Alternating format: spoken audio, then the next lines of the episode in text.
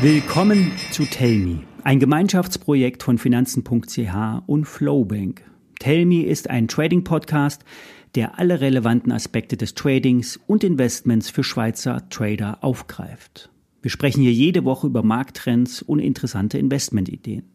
Mein Name ist Thomas Kolb und ich begleite Sie zweimal die Woche in die Welt der Börse. Finanzen.ch ist eine fundierte Quelle für Finanzmarktinformationen in der Schweiz. Unser Partner Flowbank ist eine Schweizer Bank mit einer Handelsumgebung für anspruchsvolle Trader. Hier handeln Sie zu attraktiven Konditionen und profitieren vom Swiss Banking. Alle Konten sind zudem durch die Einlagensicherung von bis zu 100.000 Schweizer Franken abgesichert. Flowbank bietet innovative Tools für anspruchsvolle Trader. Und über die App lässt sich das Konto bequem von überall erreichen.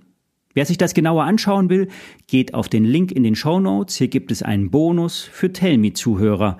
Schauen Sie vorbei und handeln Sie Schweizer Aktien zu 0% Provision. Neukunden erhalten eine Gratisaktie im Wert von bis zu 500 Schweizer Franken, wenn Sie ein Konto eröffnen und Geld einzahlen.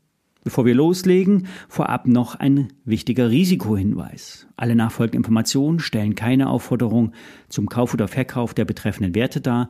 Bei den besprochenen Wertschriften handelt es sich um sehr volatile Anlagemöglichkeiten mit hohem Risiko. Dies ist keine Anlageberatung und sie handeln auf eigenes Risiko.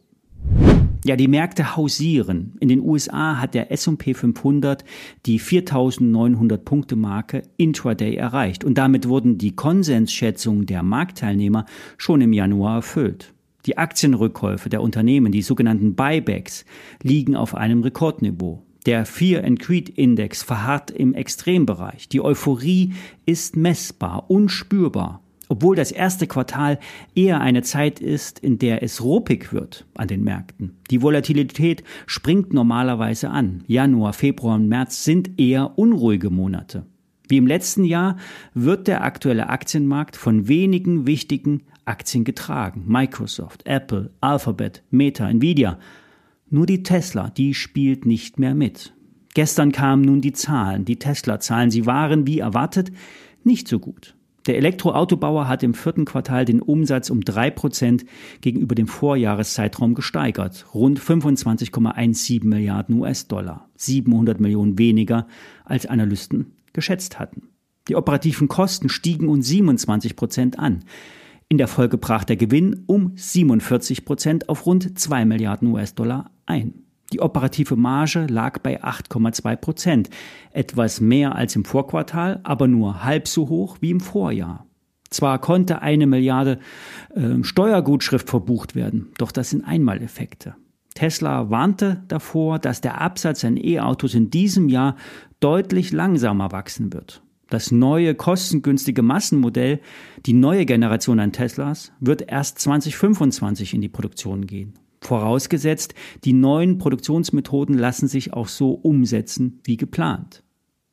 Für die Aktie bedeutet das erst einmal keine Impulse. Der Bereich um 195 Dollar könnte eine Zone sein, in dem Trader nach einer Struktur suchen. Sollte das November-Tief halten und der Januar-Abwärtstrend gebrochen werden, könnte das die Basis für einen Tesla-Trade sein, eine Gegenbewegung auf die Abwärtsstrecke. Mittelfristig ist die Wachstumsfantasie erst einmal gedämpft, was die Autos betrifft. Aber Elon Musk setzt schon auf ein neues Pferd. Robotik, AI, KI. Er will Tesla zum Tech-Konzern entwickeln. Es ist ja grundsätzlich ist er ja immer so seiner Zeit voraus. Mit der Raketenentwicklung hat er wirklich die Raumfahrt revolutioniert, auch wenn die Rückschläge in den Medien immer stärker herausgestellt werden.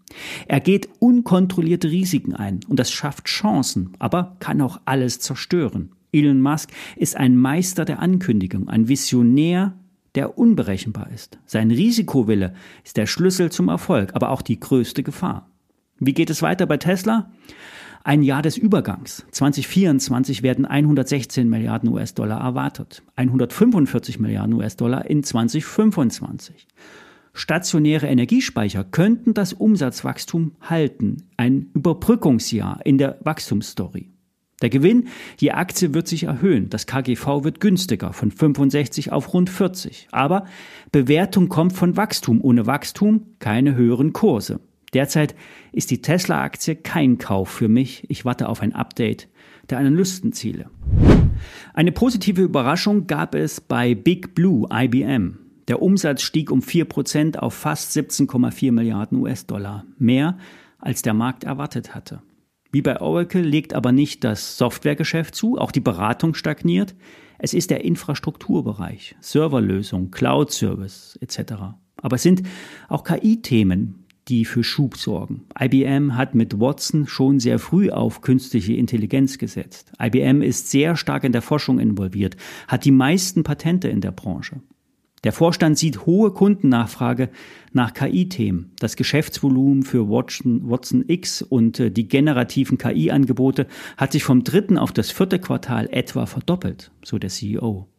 Konkrete Prognosen für das laufende Jahr wurden lediglich beim Free Cashflow abgegeben. 12 Milliarden Dollar freie Finanzmittel sollen in diesem Jahr generiert werden. Der Umsatz soll im mittleren einstelligen Bereich wachsen. Der Markt war von einem niedrigen einstelligen Wachstum ausgegangen. Die Aktie hat sich aus der Range zwischen 120 und 150 Dollar nach oben herausbewegt. Und solche Range-Ausbrüche werden in der Regel in der Range-Breite nach oben oder unten abgetragen. Das heißt, nach oben gibt es ein Kursziel von 180 Dollar. Das ist das Hoch von vor sieben Jahren. Die Experten sehen aber im Kurs das KI-Potenzial nicht eingepreist.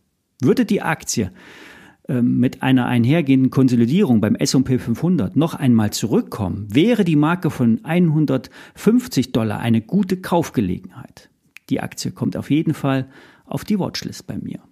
Das war's für heute mit Tell Me. Abonnieren Sie den Podcast, wenn er Ihnen gefallen hat. Wir kommen zweimal die Woche. Und wenn Sie sich 500 Franken Bonus sichern wollen, gehen Sie auf den Flowbank Link in den Show Notes. Bis nächste Woche. Viele Grüße.